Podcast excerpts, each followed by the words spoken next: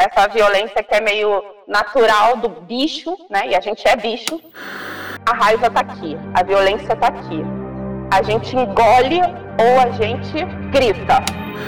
Qual a métrica da fúria e da raiva para que ela não se torne mágoa? São respostas que só são possíveis coletivamente.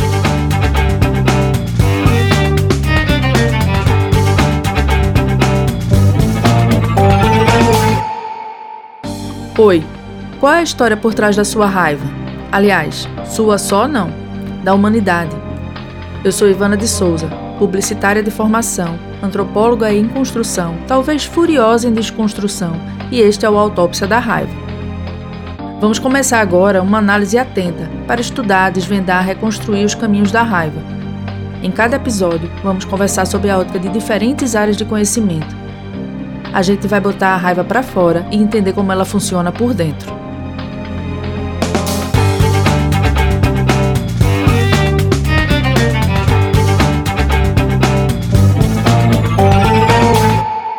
A minha conversa hoje vai ser com uma antropóloga, pesquisadora e escritora que busca na ancestralidade os rastros da nossa identidade, com afeto, mas também com guerrilha.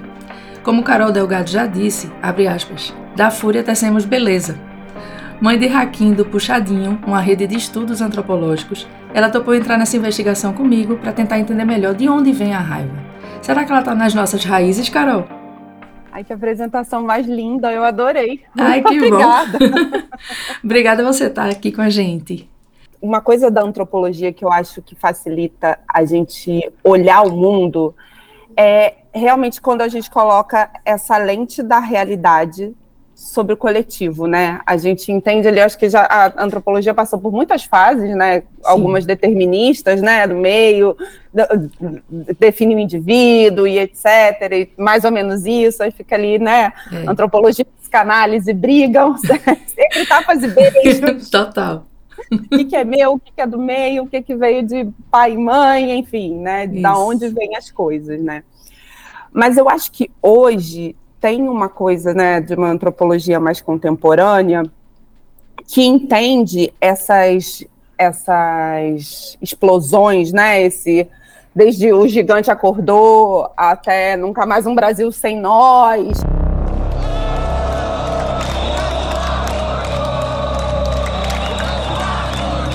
Essas grandes é, retomadas, né, assim, desse, esses grandes backlash, né, assim, quando você pega também, de repente, esse movimento migratório indo para a Europa, né, então é uhum. é tudo, a gente olha, a gente consegue olhar para isso e entender esse momento da vingança, da raiva, Sim. da retomada, que são todos movimentos baseados numa violência. Que às vezes a gente fica pensando, nossa, o que, que rompeu essa violência? Mas a gente, a, a gente costuma ignorar que o mundo como a gente conhece hoje, ele rompeu da violência, uhum. né? É um, o, o, o que a gente pensa a partir da, da, colonização, que a gente estuda ali na aula de história, de geografia, até de ciências naturais, né? Uhum. Tudo foi fundado numa violência. E aí a gente teve todo um sistema criado, né, para aplacar ou amenizar ou reduzir os danos desta violência. E aí você entra em discussões que, assim, todas essas discussões que estão explodindo agora, que é o veneno na comida, que é o domínio da indústria farmacêutica, que é, uhum. sabe, é uhum. TDAH, é ansiedade, é depressão ou é Brasil. e é tudo junto também. né? Então, assim, até que ponto a gente foi realmente exposto a, a emoções e a situações das quais a gente não acessa o controle, né? Assim, quando eu falo da gente falando ali de uma margem, de uma base, né? De, dali daquela enorme, somos todos hashtag somos quase todos classe C e D, né? Dessa massa fanqueira assim, Brasil. É, o quanto a gente tem aí uma virada de chave que fez com que a gente rompesse esses portões, né? Assim, como, realmente como se fosse mesmo aquele gado criado que rompeu o portão e falou: a gente não quer mais ficar preso aqui, né? Uhum. E procura outras alternativas. E eu acho que agora a gente fala de raiva porque não tem mais como a gente dar outro nome. Então, porque talvez durante muito tempo a gente tivesse que esconder isso. Como, ah, não, não é raiva, mas é. Não, é outro nome. Quando você pega ali a história das mulheres, é histeria. É, pois é. é sabe, assim, é, são todas, é, são todas as vezes a raiva, né, assim, quando ela é nomeada pelo, pelo outro, né, por quem está olhando, ela é sempre quando chega no ápice do desconforto daquele outro. Sim. Né, que não sustenta. Porque, assim, quem tem problema com a raiva é quem tem problema com sustentar o desconforto. Porque a raiva, ela é uma, uma emoção, um sentimento, uma força motriz que é impossível da gente não acessar quando a gente pensa em antropoceno, capitoloceno, modernidade, pós-modernidade. Ela é uma força motriz das coisas que acontecem, né? Porque eu acho que ali, quando a gente pensa em movimentos que vêm de, de baixo, entre aspas, para cima, ou então né, dos lados para o centro, né, das, das bordas para o centro, desde sempre, assim, da história do mundo, a gente consegue ver que a raiva, ela acompanhou a gente. Exatamente. É que ela foi sofrendo outros nomes, outras marginalizações, e eu acho que tem muito de um apagamento da raiva quando a gente pensa né, nesse poder constituído, porque tem um, um, uma consciência do que a raiva é capaz, né? Exatamente. A gente é capaz de queimar estátuas com raiva, né? Pois então, é. Assim, Pois é. É isso. Né? É justamente isso. Assim, a pergunta, a gente falando da, da, da antropologia contemporânea, caiu no que já era a, a resposta para a pergunta central, que era o papel da raiva na humanidade, né? Isso que esse contexto todo que você está trazendo aqui é, de respostas a violências, né? Que são que são o que moveram a humanidade até aqui. Sim. Especificamente, é, talvez lá do passado, tem alguma raiva que recortando assim para deixar bem ilustrado para quem está ouvindo a gente, a gente consegue trazer qual é uma raiva que é, realmente transformou? Eu acho que a gente pode pegar a raiva como um dos elementos fundadores do que a gente chama hoje de Brasil, né? Eu acho que quando a gente pensa na invasão do Brasil, nessa violência, né, e quando a gente pensa que a constituição do povo brasileiro é uma constituição de mães que foram sendo, né, são, são pessoas paridas por mães que foram sendo violentadas por todo tipo de pessoas, e é por isso que a gente tem todas as cores, tamanhos e formatos. É, e o quanto de narrativa nacional e internacional foram criadas, foram feitas para aplacar essa raiva, que hoje, assim, fazendo né, um, um, um paralelo simplista, assim, desemboca nessa discussão sobre quem é pardo, o que é uhum, é pardo, uhum. o que é mestiço. Assim, a gente está falando do capítulo zero dessa história a partir da invasão do Brasil, né? Porque não tem um descobrimento. Ela vinha uma história, e aí tem um livro do Florestan Fernandes, que é aquele papel da guerra na sociedade tupinambá, que fala um pouco, né, da onde vem essa, essa violência que é meio natural do bicho, né? E a gente é bicho, a gente, esquece às vezes, mas sempre vão lembrar que a gente também é natureza, a gente também é bicho e a gente também faz parte dessa dinâmica do comer e ser comido, né? Ali por entre os caminhos da natureza. Então, acho que vem mostrando é, o papel da raiva nesse contexto que é humano, que é natural, uhum. que é uhum. biológico, que é um mover, né? Uma, depende de como você vai chamar, um mover, uma energia, uma força sociocultural que movimenta, que gera cultura, que destrói cultura, que faz né, esse shift de culturas ao, de, ao longo dos espíritos dos tempos que a gente teve até agora. Mas eu acho que tem uma coisa de quando você pega isso, né, que você está ali estudando, uma coisa que é pré invasão. E quando você passa para invasão, assim, quando você quando você hoje consegue ter uma, uma lente de realidade, desse olhar expandido da antropologia para o que é a história do Brasil, assim, é impossível não ter raiva. Perfeito. É impossível não ter raiva. É do, e assim, adoece você não poder falar da raiva, né? Uhum. Assim, e eu acho que a gente tem todas as gerações de pessoas vivas hoje, elas têm uma herança de raiva, uhum, né? Uhum. Elas têm uma herança de raiva. Ah, muito bom ouvir isso. É, só resgatando uma frase que você falou, é, a gente é bicho, quando você fala a gente é bicho, eu tenho uma pergunta aqui que tem uma associação, é sobre isso, né? Existe uma associação da raiva com o primitivo. Né? Como é isso, né? É, ah, não, não é elegante ter raiva, né? Não é, não é eurocentrado ter raiva, porque sou eu que domino e você fica caladinho, né? E Sim. aí, é, estou entendendo que tu tá apostando, tu estás me dizendo que tá na hora de deixar ela aqui, vamos encarar, porque a, a proposta da autópsia da raiva é exatamente isso. Bora encarar, gente, é raiva aí, tá tudo bem. O que me move hoje é a minha fúria o que move assim, os projetos, é, assim, segunda-feira, aqui no Rio, a polícia matou Ai, o 47 adolescente este ano. Ainda sobre o Rio de Janeiro, um adolescente de 13 anos de idade morreu baleado durante uma operação da Polícia Militar na cidade de Deus, zona oeste do Rio. Eu tenho um filho negro de 15 anos. Ai, me arrepiei todo dia. Todos os dias que ele sai, assim, até que ele põe o pé dentro de casa, eu não sossego. Isso, assim, contando camadas e camadas e camadas de, de privilégio uhum. dentro disso, sabe? Então, assim, o que me move hoje, o que move minha pesquisa, o que move, assim, meus projetos, o que move estar aqui falando com você, os meus sims e os meus nãos, é muito a, a, minha fúria, é um desejo de vingança contra tudo isso aí, que assim que foi destruindo as pessoas, a humanidade, a subjetividade das pessoas da minha família, até onde eu estou agora. Uhum. Sabe? Que tirou os meus avós das terras deles, que tirou a minha avó do Pará com 15 anos para vir fazer faxina no Rio de Janeiro, assim, sabe? E, tudo isso.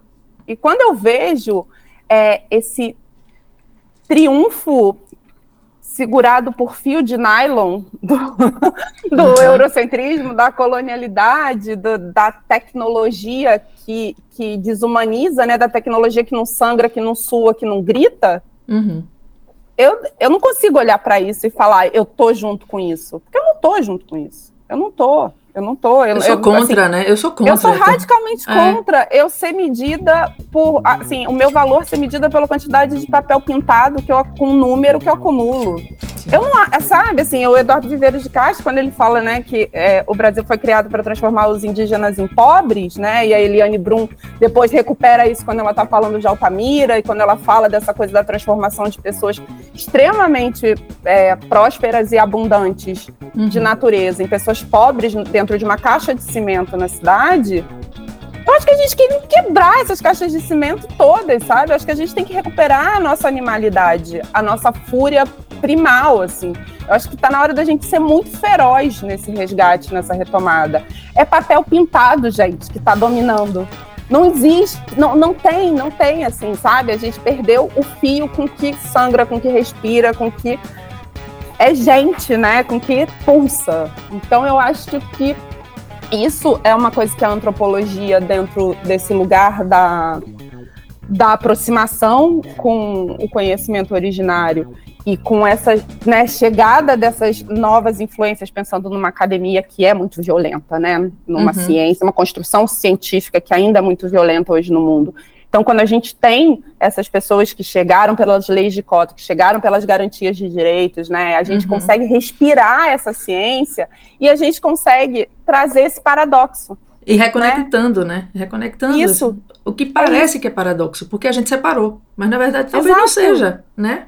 É, você falando agora, né, desse conhecimento originário e tal, é, é possível a gente estabelecer uma, uma ligação do que foi separado, mas que na verdade não deveria, dessa raiva ancestralmente é, existente para essa de agora que você está falando, de que está muito cansado de tanta violência e que está querendo uma retomada.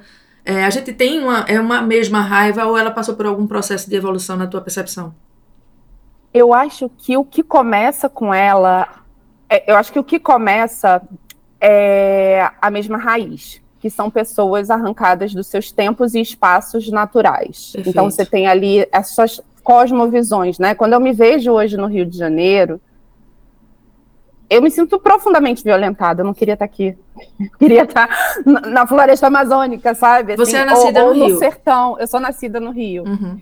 E aí a minha família, parte do mãe é do sertão e por parte do, de pai é da floresta. Então, assim, que são dois lugares que eu visito e eu me sinto profundamente em casa, não sei onde eu deixei o chinelo, assim, sabe, o cabelo fica lindo, você sai sorrindo em todas as fotos. E aí eu volto para o Rio de Janeiro, e aí é um caos, e aí tem o, o metrô, o assalto, não, não guarda a dura da polícia, assim. Então eu acho que tem uma coisa que me violenta.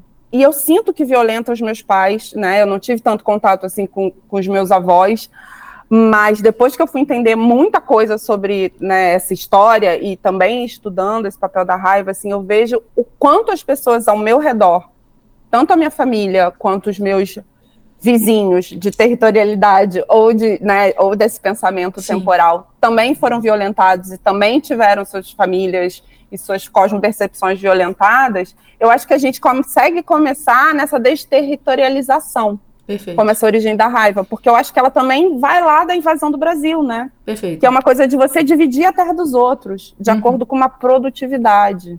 É. Aquilo não era a maneira como as pessoas dividiam tempo e espaço, né? Então já entra uma régua que é muito violenta. A divisão do trabalho, sabe? Hoje, como funciona o, o, o trabalho, sabe? As pessoas falam de futuro do trabalho, eu falo, gente, futuro de trabalho, do trabalho é não. Tra... Gente, o futuro do trabalho é a gente entender que trabalho é o que a gente devolve para a terra. Sabe, assim, não, não, é o que faz a gente não, acumular papel. Não vai andar mais do que tá, do, de onde está, né? Não sabe? tem como. Então, é, e eu acho que tem uma coisa que. Eu, mas eu acho que tem uma coisa que, assim. que colocou um fogo nessa, nessa origem da raiva, assim, com a proposta da globalização e tudo mais, eu entendo que quando começou aquilo de você pode ter se você quiser, você precisa ter isso para ser isso, né? E, e, e, quando começou essa fúria do consumo, ela teve um backlash muito mais rápido, uhum. porque estava tudo muito controlado, até aparecer o Instagram, até as pessoas começarem a se comunicar de uma, numa, né, numa ordem planetária, até as bordas se conectarem. Ai, Quando as bordas se conectaram, é, então, foi lindo. Então, Carol, é uma das coisas que nessas imersões, né, de estudar um pouco a raiva de vários aspectos, alguns livros e tal, mas é, essencialmente lá numa definição muito simples, a raiva vem e aí para o indivíduo, mas a raiva vem é, para tirar o indivíduo, ou para mover o indivíduo, é, salvando de in, situações de injustiça ou de frustração. E quando você fala da globalização, que é uma grande promessa de que todo mundo querendo podia ter, o que primeiro vem é uma extrema, é uma extrema frustração, porque não é verdade. Porque não, não é né, por mais que eu fale com alguém de, de, lá, não sei de onde, não é verdade, não é igual. Não dá para ter tudo igual. Não é real. E aí quando essas pessoas começam a ver, assim, porque eu acho que tem uma coisa que quando a gente, né, fazendo esse, esse arco histórico, assim, uhum. a gente foi muito acostumado a se conectar pela dor, né, porque isso fazia, Sim. né, e aí a gente tem os momentos de catarse, a gente tem carnaval, a gente tem a festa junina, a gente, né, vai tendo é. ali os momentos de, de catarse e tal, e aí fica naquela coisa do pão e circo, e eu acho que quando você começa a compartilhar suas frustrações, que até então estão te dizendo que se você não conseguiu é porque você não é bom o bastante. Uhum. E começa a ver que ao redor do mundo essa frustração ela é real e você começa a ver o que, que você tem em comum com essas pessoas que são as terras devastadas, a natureza desrespeitada, você ali, né, é, não se encaixando nas, nos lugares sociais que foram construídos para você, e você começa a ver que isso é um movimento que existe, você com, começa a, a, registrar a materialidade dessa raiva, uhum, né, uhum. de um mundo construído através da violência. E aí a gente para e se pergunta, né? Eu acho que depois de todo esse esse acesso à informação e ao conhecimento, que óbvio depois né, gerou esse over de tudo, enfim, mas que ajudou sim a gente construir um pensamento que ele é transnacional. Uhum, então, eu sim. consigo criar redes de afeto e de confiança fora dessa divisão geográfica violenta. Sim. Né, que me prendeu dentro do Rio de Janeiro, que me prendeu dentro do Brasil, que me classifica como sudestina e tal, e etc.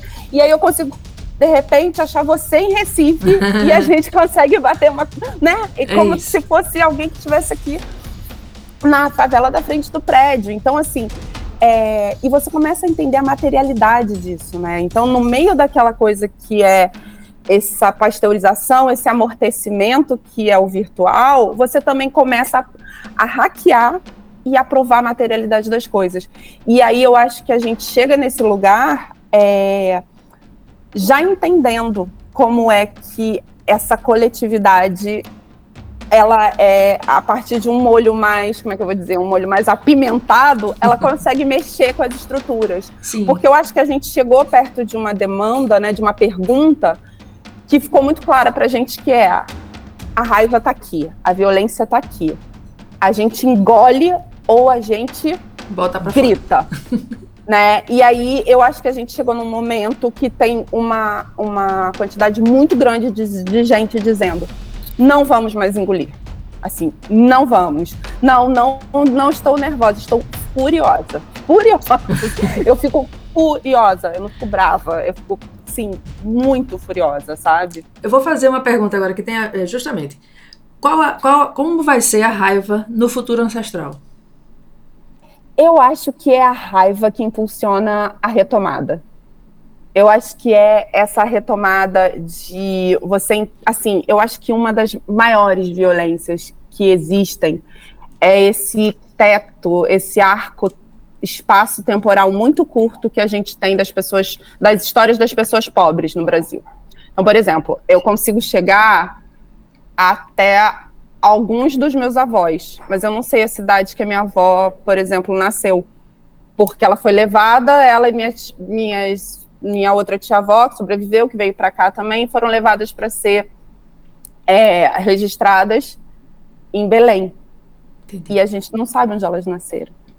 Eu não sei, é, sabe? Eu não sei qual o povo, a etnia da minha bisavó. A origem de fato. Ori é, então, essa, essa desumanização de eu não saber a minha história, de parecer que eu cheguei agora, ela não é real. E eu acho que quando eu começo a saber, assim, peraí, a minha, a minha avó foi alguém, sim. O meu avô foi alguém. Então, quando eu começo a lutar por esse nome, lutar por essas histórias, o direito a essas histórias, o direito à minha história, eu acho que eu começo a construir é, um outro olhar, uma outra percepção do que é essa coletividade forçada né, de todos temos que obedecer, de todos temos que manter a ordem, não, todos temos que causar uma extrema desordem até que acabe tudo e a gente comece do zero.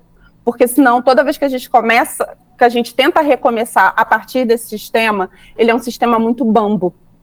E eu acho que tem uma coisa que também é, como a gente tem uma galera com todo o dinheiro do mundo, tentando segurar as coisas do jeito que elas são. Uhum. E a gente tem a maior parte da galera do mundo querendo derrubar.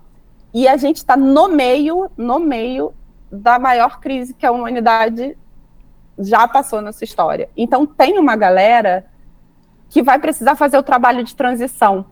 E o que eu, e que eu me acho muito dentro dessa galera, e eu percebo como um grande desafio, que é qual a métrica da fúria e da raiva para que ela não se torne mágoa?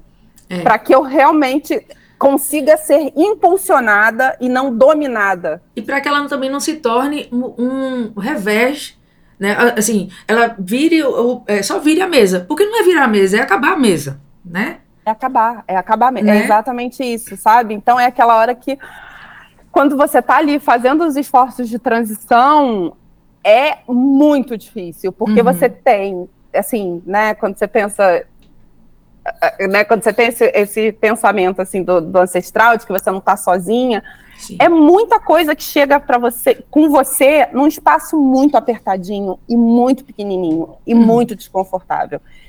Então entender por que você sustenta aquele desconforto, para que ter as respostas é, é muito importante. E são respostas que só são possíveis coletivamente. Você não consegue justificar esse lugar de ser um, um apoio de transição individualmente. Uhum, uhum. Não consegue, não consegue, porque assim é um espaço micro, assim, é o elefante na cristaleira o tempo inteiro. Você não sustenta isso se não for coletivo. Se você não estiver ali por todos os elefantes. E eu acho que ela perde um pouco da força, né, Carol? Quando a raiva fica. Veja, não que ela não tenha seu papel. Obviamente que a, a, a raiva individual ela também tem seu papel para mudar algo muito Sim. estrutural também na, na, né, na vida pessoal. Mas ela termina ficando. Desculpa. Ela termina ficando de uma forma é, muito restrita ou, ou talvez sub, subutilizada, se a gente encontra raivas é, é, equivalentes ou parecidas ou né, do mesmo campo, é, a gente consegue a, potencializar a energia que tem a raiva, porque a gente está falando tudo disso, a razão da raiva, né, a, a, a, de onde vem a raiva e como ela, o que, é que ela deve fazer. Agora, o como é que é a grande questão. O que não dá é não olhar para a raiva. A gente é tem que encarar a danada, né? Sim, e eu acho que o como, ele também é um chamado coletivo, porque é muito importante para essas pessoas, essa, e, e né, me colocando nesse lugar, assim, uhum. para essas pessoas que, e até te colocando também, né, que é um projeto muito ousado, trazer essa coisa de né, pautar a raiva e tal, assim, a gente que já fala, já, já traz esse assunto sem que ele seja um tabu, a gente precisa de uma rede de apoio muito grande. Uhum. Porque, assim, é isso. Eu tenho espaços que eu realmente preciso de tradução e mediação para estar. Eu preciso que alguém me diga como eu falo, como eu chego, para que eu consiga alcançar, seja uma política pública ou financiamento para um projeto, Perfeito. que eu consiga retomar esse estopim da minha raiva para o meu coletivo que no final das contas é um coletivo arrasado por essa materialidade do, do capitalismo, uhum, né? Uhum. Mas assim, eu estou no mundo hoje, todo mundo tem boleto, eu não vou conseguir acabar com os boletos. Então, assim, eu, eu, o, que, o que, eu posso fazer agora, né? O que, que, essa raiva de mudar o mundo, como é que ela aterrissa no hoje? Uhum. E para você conseguir fazer esse trabalho, é muito necessário você ter uma rede de, de, de pessoas que te apoiam. Perfeito. Porque é como nascer e morrer todo dia. É todo dia você nasce e você morre algumas vezes ao longo do dia. Então, tem horas que você fala, não, aqui é só para você ser uma pessoa. É importante é, ter isso, sabe? Tem que ser, é importante. Tem que ser, é. Ó, então falando de ser uma pessoa, a gente vai começar agora a entrar num quadro que a gente tá chamando Grita que eu te escuto. São três perguntinhas que a gente faz direto e a gente tem feito para todo mundo com quem a gente tá entrevistando, tá? É, mas dessa vez não vai ser a raiva da humanidade, não. É a de Carol. Você é objeto de estudo. Sim. Vamos lá? Vamos lá. Carol, que já te deu muita raiva. Nossa, o que me dá muita raiva, assim, Carol, pessoa física, é não entender, assim, como a sociedade consegue é, ficar calada diante do abuso sexual. Ai.